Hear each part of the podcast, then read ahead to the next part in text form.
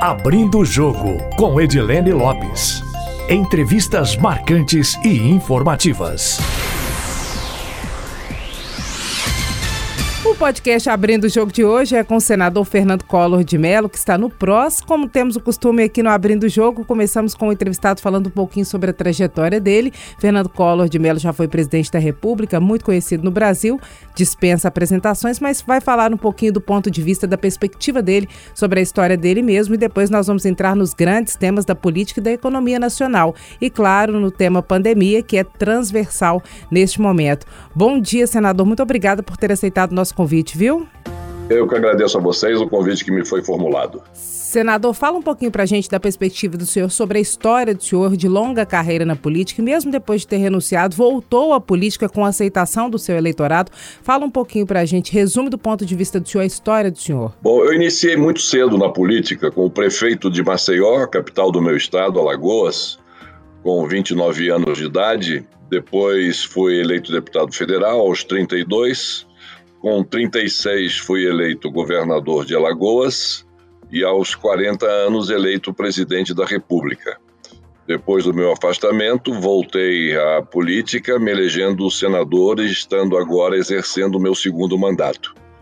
No momento em que eu entrei na política, pelas portas da prefeitura de Maceió até chegar à presidência, foram exatamente 10 anos, de 1979 a 1989, data da eleição que marcou a redemocratização do Brasil. Senador, vamos começar pelo tema que é urgente e é transversal, que é a pandemia. Qual que é a avaliação que o senhor faz hoje do combate à pandemia do coronavírus no Brasil e o momento que vivemos, ele deveria ou poderia ser dessa forma ou poderia ser diferente? Como é que o senhor faz essa avaliação global? O senhor que já esteve na cadeira mais importante do Brasil, portanto, tem a visão desse ponto. A minha avaliação, Edilene, não é, não é boa, porque nós estamos na contramão do que estão realizando todos os países que sofreram e continuam alguns sofrendo com mais intensidade os efeitos dessa pandemia.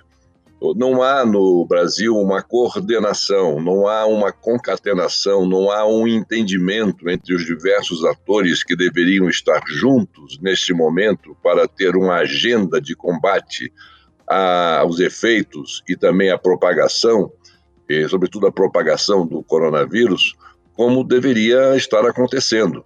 Nós, em 60 dias, tivemos dois, dois ministros da saúde e agora um ministro interino. Nós estamos é, contrariando todas as recomendações da academia, da ciência, da Organização Mundial da Saúde, com o presidente da República assumindo um papel que vai de, de vai entra em choque com essas grandes correntes da ciência. Quando falamos em isolamento horizontal, o mundo inteiro fala, ele fala em, eh, em isolamento vertical, quando se fala em coordenar com os diversos governadores que são que comandam os entes federados, já que somos uma república federativa do Brasil, ele briga com os governadores e, e da, dando a eles, oferecendo a, ele, a eles palavras de baixo calão, briga com a, a, a ciência né, e briga com os seus próprios ministros, que saíram do seu governo porque contrariaram eles estavam, os ministros, na linha de obediência ao que a ciência determina,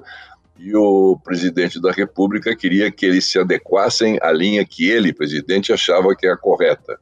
De modo que essa falta de coordenação tem atrapalhado muito os trabalhos de combate ao coronavírus no Brasil. Recentemente, bem recentemente, com a omissão dos dados por parte do, da, do Ministério da Saúde, sobre os óbitos e sobre os, o número de contaminados de coronavírus. Eu queria aproveitar, inclusive, para estender as minhas condolências e os meus pêsames a todas as famílias enlutadas pelas perdas de seus entes queridos e desejoso de que todos aqueles que sofreram essa infecção possam sair rapidamente desse, dessa questão. Enfim, no fundo, no fundo, eu acho que o trabalho no Brasil não está, não está indo bem. A prova daí nós estamos verificando nos, nos, diversos estados, alguns diminuíram, como o estado do Amazonas diminuiu bastante, mas em compensação São Paulo continua como um epicentro com muita força. E o Brasil uma média de mil, mil e cem óbitos por dia, uma média de 30, 30 e poucos mil infectados também por dia, já ultrapassando a faixa dos, dos 500 mil infectados. Enfim, é, e 50, mais de 50 mil óbitos. Tudo isso demonstra que as coisas aqui no Brasil não estão indo bem e não estamos ainda prevendo quando essa curva, esse pico da curva, finalmente alcançará o seu ápice e começará aí a cair.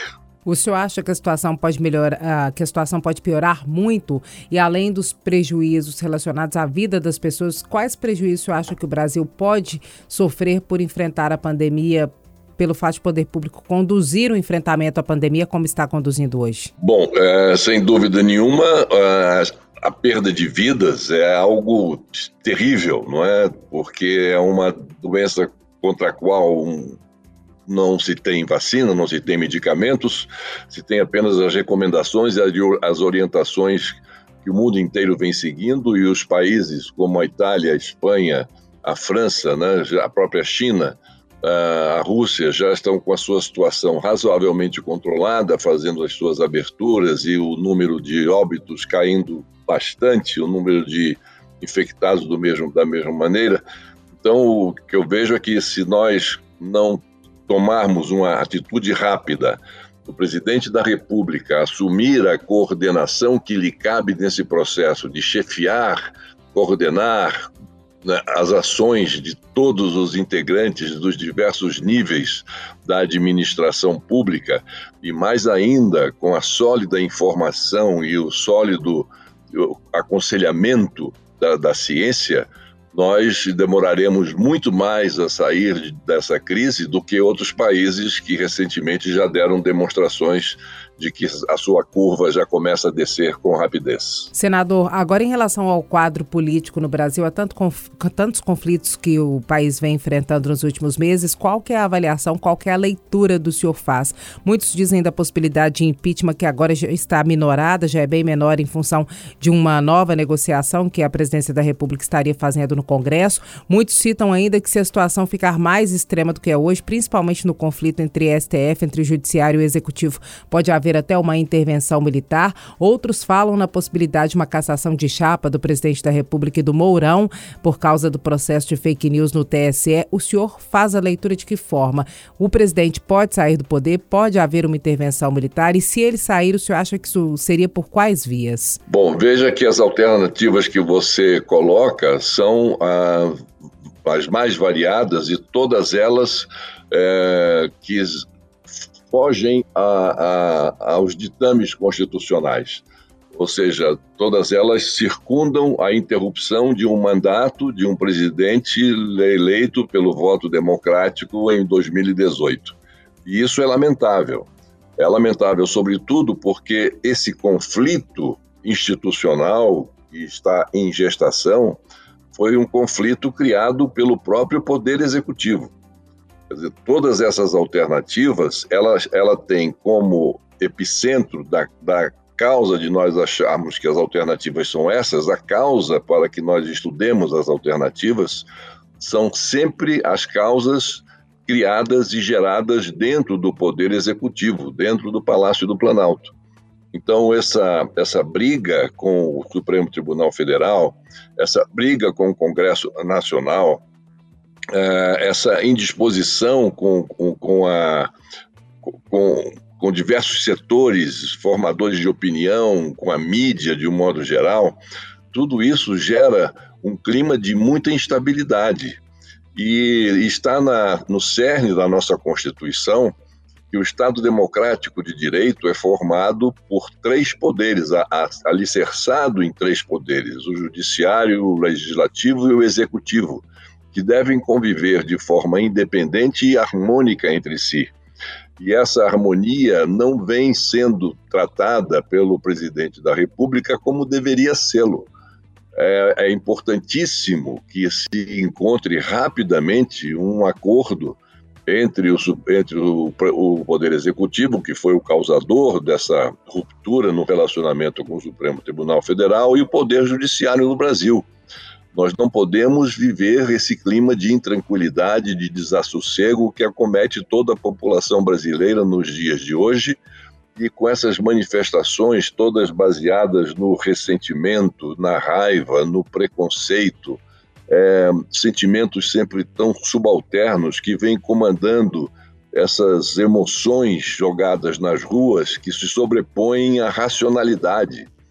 É, e além do mais, ainda bem que nas últimas três semanas o presidente se ausentou dessas manifestações, ah, mas ainda mais quando o próprio presidente da República participa dessas manifestações, contrariando as orientações, de um lado, da pandemia, que é para que se evite aglomerações e que se use máscara, algo que ele desconsidera, e, ao mesmo tempo, a orientação de que um presidente da República não deve participar de manifestações em que aqueles circunstantes, aqueles que ali estão, na presença dele, desfraudam é, faixas pedindo o fechamento do Supremo Tribunal Federal, pedindo a reedição do AI-5, pedindo uma intervenção militar, é, pedindo o fechamento do Congresso Nacional.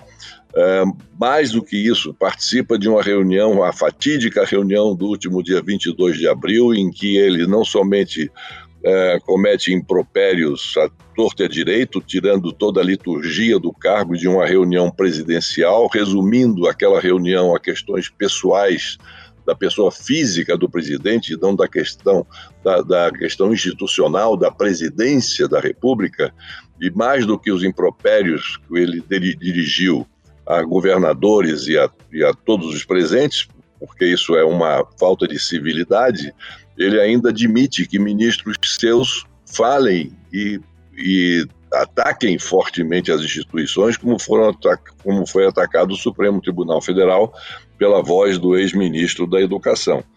Então, tudo isso, é, como, eu, como eu estava dizendo no início, tudo isso tem como causa ações e intenções do executivo de criar e de gerar conflitos. Parece que é, ele é, está no moto contínuo de geração total de conflitos para poder, de alguma forma, alimentar esse, essa, sua, essa sua militância, que se transformou quase que numa seita, e para que ela possa se saciar com essas mensagens de raiva, de ódio, de, de como eu disse, de, de ressentimento e de preconceito, e isso, naturalmente, como nós sabemos, não, não dá certo, e o resultado desse conflito que nós estamos vivendo, que é um pouco de cada um desses ingredientes que eu aqui citei, gera essas especulações. E agora, o que, que vai acontecer? Vai haver impeachment? Mas como haver impeachment num momento em que estamos enfrentando uma pandemia como essa? Esse é o nosso grande inimigo. É em torno da luta contra esse inimigo que todos nós devemos estar unidos trabalhando para combatê-lo. Como no momento como esse, em que nós sequer chegamos ao pico da, da chamada curva de infecção e de óbitos por conta do coronavírus, nós tratarmos de uma questão tão, tão sensível como essa do afastamento de um presidente da República. Então, eu não vejo espaço para que nós tratemos disso agora. Nós temos que aguardar, superar esse processo, até porque o Congresso Nacional está funcionando de forma remota. O Congresso Nacional não está funcionando. E como tratar de um impeachment de um presidente da República sem que o Congresso esteja funcionando com os seus integrantes presencialmente em plenário para debater assunto de tamanha gravidade e relevância. O senhor acha que um pedido de impeachment teria andamento ou que a situação é bem mais amena, que essas negociações Centrão, que a própria base do presidente diz que está acontecendo, estão ocorrendo de fato? Já é uma situação mais amena para ele? A via do impeachment, mesmo que o Congresso estivesse funcionando normalmente, hoje é inviável?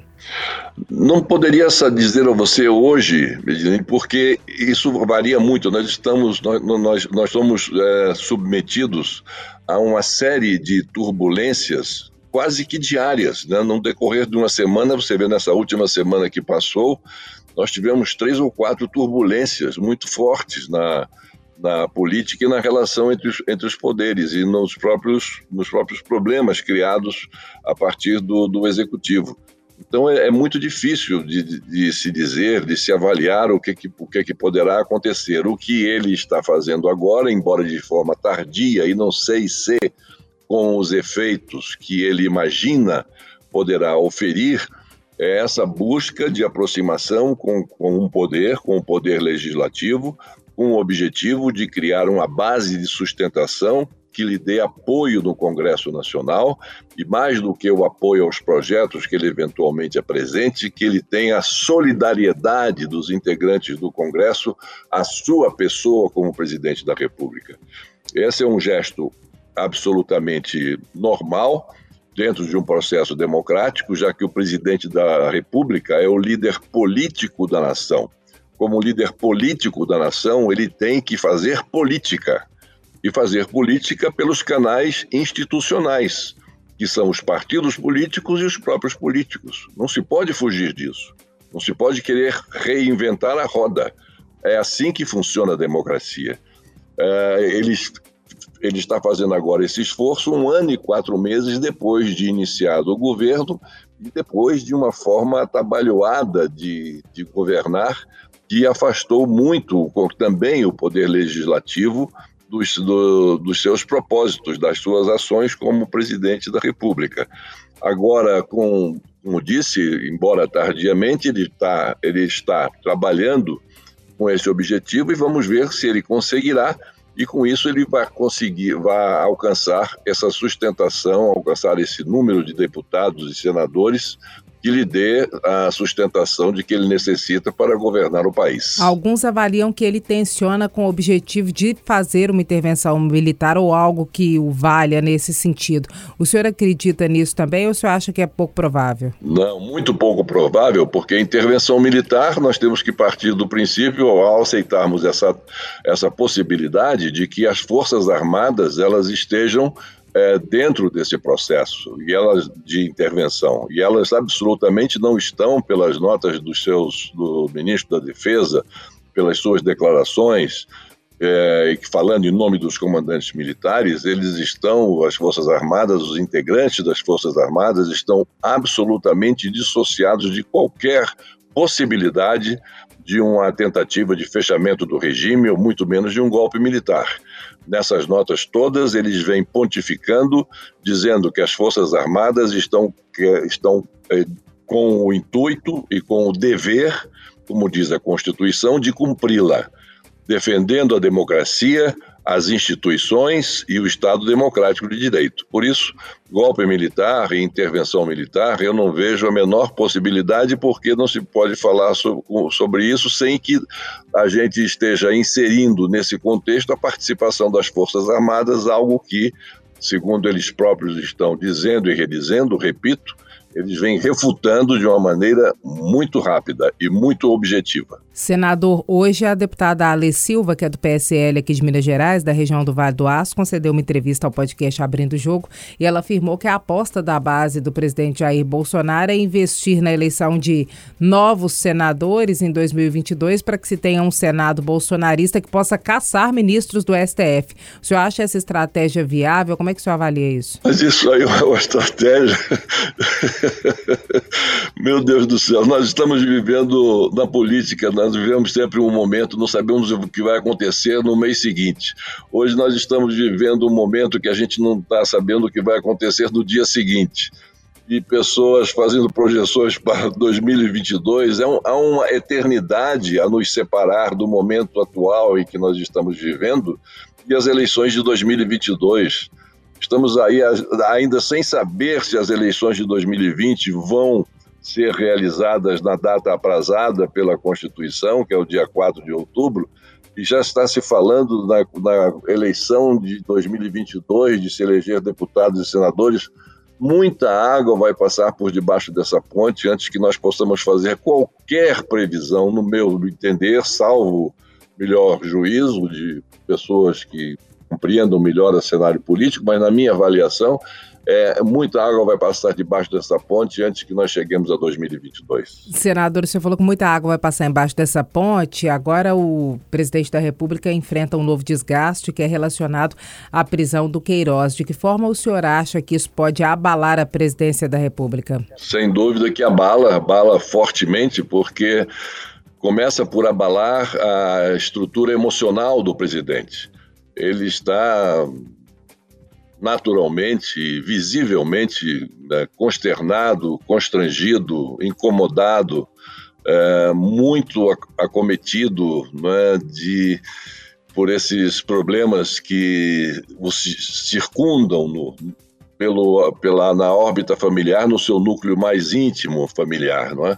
Então, isso vem afetando demais a estabilidade do, do presidente da República e nós temos que aguardar o desdobramento desses fatos. Essa, essa detenção desse senhor aconteceu na quinta ou sexta-feira da semana passada, enfim, já tivemos aí o um final de semana, temos que aguardar esses dias que estão por vir, né, sobretudo essa semana que hoje nós estamos iniciando, para vermos o desdobramento de todos esses fatos, o que vai deste fato, dessa detenção, decorrer em termos de depoimentos, de declarações, de reações do presidente da República, do seu entorno familiar, mas boa coisa seguramente não será. Nós estamos vivendo é, um momento que eu já disse é, de um conflito, gestando um conflito institucional e agravado essa, essa gestação desse conflito com problemas de, óbito, de órbita familiar que atingem, sim, em cheio o Palácio do Planalto e a figura do próprio presidente da República, com consequências que nós não podemos ainda prever. Senador, eu sei que o senhor não se furta a responder pergunta nenhuma, então permita-me fazer uma pergunta que tem a ver com algo bem recente. Alguns veículos nacionais citaram ou fizeram uma relação paralela entre o Queiroz e o PC Farias. Como é que o senhor encarou isso? O senhor acha que essa história tende a tomar forma, que esse paralelo pode ser explorado? Não tem nada a ver? Não, não tem nada a ver. Não há, não há termos de comparação. É algo completamente, completamente diferente é buscar é, juntar Lé com Cré. Não, isso não, não pega, não cola, porque não tem nenhum apoio na realidade. Senador, o senhor que foi presidente da República e renunciou em função de um processo de impeachment, hoje é político novamente, está há dois mandatos no Senado Federal, com muitos eleitores confiando o voto deles ao senhor. O senhor acredita na possibilidade de um retorno, por exemplo, é, de ex-presidente Lula, que não sofreu impeachment, mas muito desgastado ao longo dos últimos anos, da ex-presidente Dilma, que não ganhou eleição para o Senado aqui em Minas Gerais? Como é que o senhor vê? Há como fazer fazer paralelo nessas situações ou também não? É totalmente diferente? São diferentes, são casos diferentes, momentos diferentes, origens diferentes, é, nuances que distanciam um caso do outro. Então é muito, muito é, é, difícil você fazer qualquer, qualquer tipo de análise que leve a, uma, a um ponto de encontro entre os diversos fatos que ocorreram com esses personagens a que você se refere. O que cada caso é um caso, cada eleição é uma eleição, cada governo tem as suas as suas características, tem as suas nuances, tem os seus problemas, tem as suas qualidades. Enfim, o que nós temos que verificar é que há uma coincidência, uma coincidência essa sim, de, de ponto de vista institucional, que é a utilização de um instrumento extremamente, é, extremamente difícil de você lidar, extremamente é, grave para você falar dele e que isso vem de alguma forma sendo banalizado na política brasileira, que é o instituto do impeachment. O impeachment é uma medida de, de extrema gravidade, como eu estava dizendo, porque ele vai no limite ele vai, ele, o impeachment, ele trata da interrupção de um mandato presidencial, mandato este conquistado nas urnas pelo voto legítimo dos eleitores. Então, esse, esse mandato concedido ao presidente da República por força do voto popular, ele em algum momento, com base num instrumento que se chama impeachment, e com o voto de, de 400, 500 e poucos deputados, é, contrabalançando, com, no caso do atual presidente, com 57 milhões de votos, os 500 votos se, se contrapõem e podem depor, afastar o presidente da República. Então, é um instrumento muito sensível, é um instrumento de muita gravidade e que não deve ser utilizado e não deve ser comentado como agora novamente, há, pouco falávamos sobre, sobre isso, né? sobre a, a possibilidade de um impeachment do atual presidente. Então, se fala de impeachment como se fala trocar de camisa. E isso não é bom. Isso não é bom, porque a banalização de algo tão, tão sério e tão importante como esse remédio que se diz para a falta de governabilidade não é algo que deva ser utilizado com essa frequência e com essa naturalidade, como se isso não significasse uma ruptura, sim, no, no sistema eleitoral de muita gravidade, de muita seriedade. Com a polarização cada vez mais forte, o senhor acredita que uma figura da esquerda como Lula possa voltar em 2022 ou não? E o senhor tem alguma pretensão de disputar a presidência da República ou é totalmente descartado? Não, não tenho nenhuma pretensão. A minha pretensão, eu costumo dizer que, em primeiro lugar, é sobreviver a esse momento que, pelo qual nós estamos passando. É sobreviver a essa questão dessa pandemia, que Deus nos permita que cheguemos todos é, lá ao final dessa, dessa, desse, desse combate ao, ao coronavírus. Mas, enfim, supondo-se que passe essa epidemia, a, a, minha projeção é para apresentar novamente a minha candidatura como, como, ao Senado da República pelo estado de Alagoas. Senador, o senhor recentemente, no mês de maio, fez um post no Twitter pedindo desculpas pelo confisco da poupança, que foi exatamente um dos motivos que levou ao processo, o início do processo de impeachment do senhor e a renúncia do senhor se antecipando a isso. É, o senhor acha que foi importante fazer isso, que era necessário fazer esse pedido de desculpa em relação a tudo que foi cometido por outros presidentes depois do senhor? O senhor acha que ocorreu coisa mais grave do que esse confisco? Olha, é, na realidade, eu já venho pedindo, me penitenciando né, pelas, pelas enormes agruras criadas eh, em função do programa econômico lançado por mim em 15 de março de 1990, eh, já há algum tempo, desde que foi afastado, que nas entrevistas todas que eu concedi, eu sempre vim apresentando as minhas desculpas e o meu pedido de perdão às pessoas que sofreram com o confisco, mas também fazendo entender que não havia nenhuma outra possibilidade de nós combatermos à época o inimigo número um da população, sobretudo das camadas mais vulneráveis da população, que era de uma inflação de 80% ao mês. Quer dizer, era uma inflação que estava levando ao desespero milhares e milhares e milhares de famílias. Então, nós precisávamos combater esse inimigo, e não somente, quando eu digo nós, não somente nós que, é, a, a nossa equipe econômica que estava trabalhando em cima de um programa para acabar com essa hiperinflação, mas todos as, todas as equipes econômicas dos principais candidatos à presidência da República em 1989 tinham na sua cabeça combater a inflação do mesmo modo como eu tentei combater a inflação de 80% e conseguimos, no primeiro momento, debelá-la.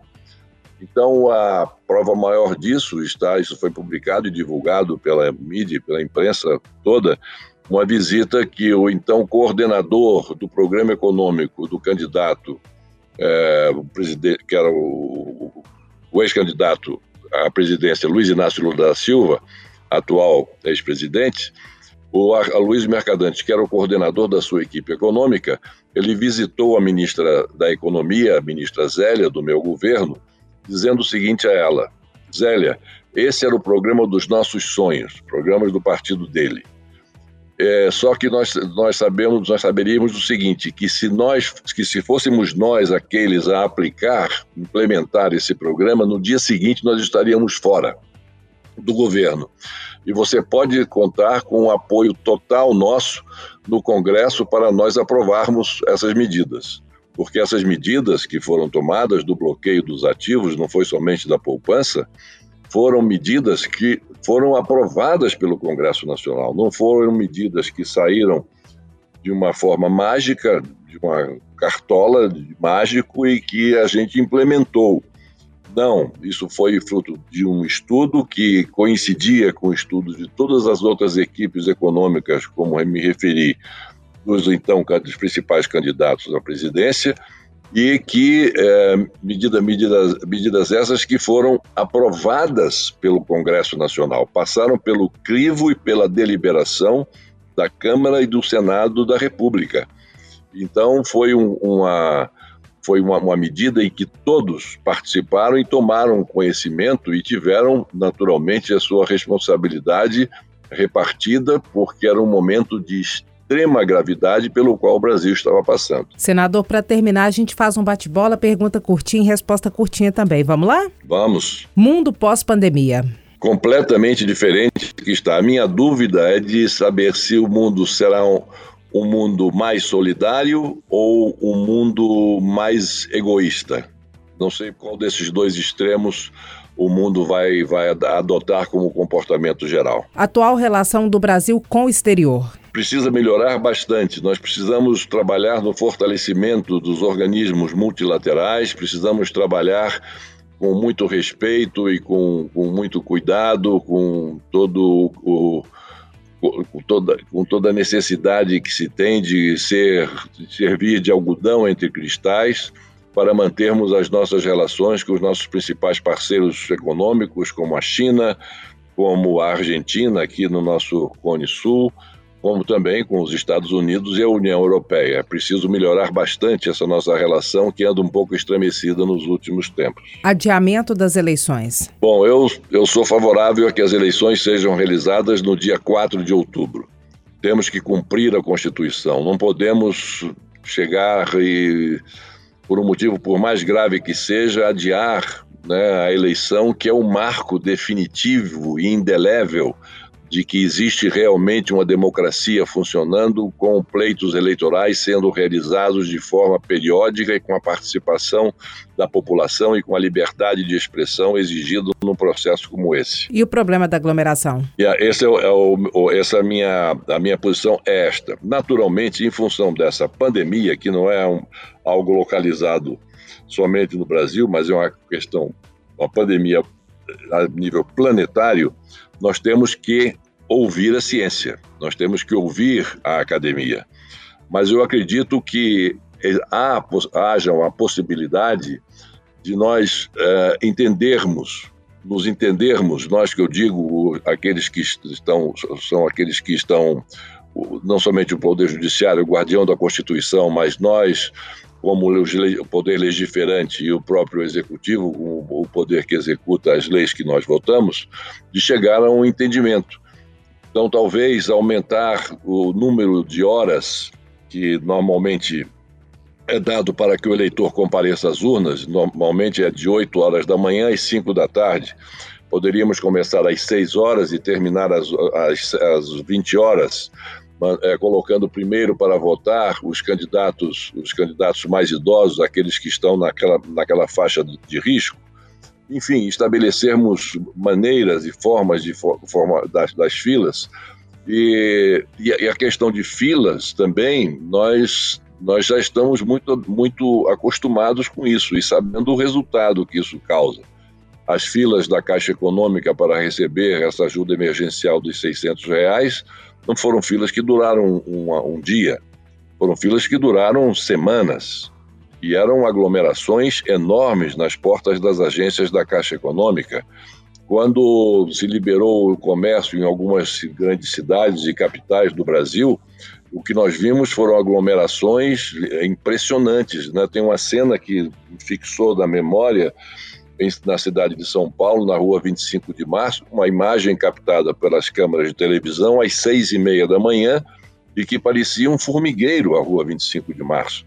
Então, a eleição é somente um dia, né, no intervalo de horas, que começa numa hora X, termina numa hora Y. Talvez, se nós estendêssemos esse, esse período e ordenássemos por faixa de idade quem votaria primeiro e quem votaria em seguida, talvez isso fosse muito, muito facilitado.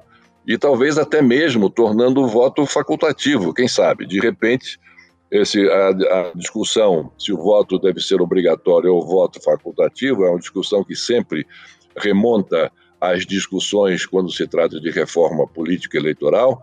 Talvez seja o momento também de se, de se discutir isso. Talvez uma dentro da, do, do no âmbito, no, no, no guarda-chuva da reforma político-eleitoral, tornar o voto, o voto não obrigatório. Enfim, mas são medidas que poderiam ser estudadas, mas dentro do calendário é, eleitoral, constituído pela, é, instituído pela Constituição Federal. Eu acho que essa é, essa é a minha opinião. Naturalmente, tendo que obedecer, é claro, a palavra final que deverá ser dada pela academia e pela ciência. Governo Jair Bolsonaro, do ponto de vista pessoal, a principal identidade do senhor e a principal diferença? Há uma diferença enorme. Uma diferença, primeiro, porque eu peguei um país com as suas contas inteiramente desorganizadas e com a inflação de 80% ao mês. O atual governo, eleito em 2018, pegou um, pegou um país com a inflação de 4% ao ano, com juros de 5% ao ano, e eu tinha juros de 200% ao ano, uma economia inteiramente desorganizada, enfim, uma diferença abissal. Identidade não tem. Não, identidade não existe. Identidade não existe. Existe a identidade no momento em que é, nós ouvimos falar no respeito à democracia e no respeito às instituições democráticas. Como não está existindo uma coincidência entre aquilo que se fala por parte do executivo e aquilo que se executa por parte do executivo, a gente fica ah, ah, desassossegado e, naturalmente, não podemos concordar com essa diferença enorme que está existindo entre aquilo que se fala e aquilo que se pratica. Senador, aparentemente o senhor vinha mais silencioso e agora tem falado bastante, tem publicado muito nas redes sociais. Tem um motivo específico? Não, foi uma, uma redescoberta da grande desse, dessa grande ferramenta que são as mídias sociais e eu estava muito tímido participando das redes sociais e essa quarentena nos deixou um pouco mais de tempo para uma dedicação mais, mais aguerrida nas redes sociais e por isso, e eu tenho, eu tenho gostado bastante, por isso eu tenho me dedicado bem mais tempo hoje a, a, a esse contato, a essa interação entre os internautas e eu próprio. Senador, muitíssimo obrigada pela entrevista. Agradeço o senhor e também a equipe, viu? Ah, muito obrigado, Edilene, a você, a toda a sua equipe, a toda a equipe da Rádio Tatiaia e uma saudação muito especial ao povo mineiro, que é um povo que eu tanto estimo e que eu tive a honra e o privilégio de ter como meu companheiro de chapa na eleição de 89, um vice-presidente de Minas Gerais, o nosso querido e saudoso Itamar Franco. A todos, portanto, o meu abraço e o meu respeito ao povo mineiro. Um abraço e até a próxima. Até a próxima. Nosso agradecimento também aos nossos ouvintes que acompanham o podcast Abrindo o Jogo. Quem quiser enviar sugestões pode fazê-lo pelo e-mail edilenelopes.com.br ou também pelo meu Instagram, arroba repórter Edilene Lopes. Uma ótima semana para vocês. Abrindo o Jogo com Edilene Lopes. Entrevistas marcantes e informativas.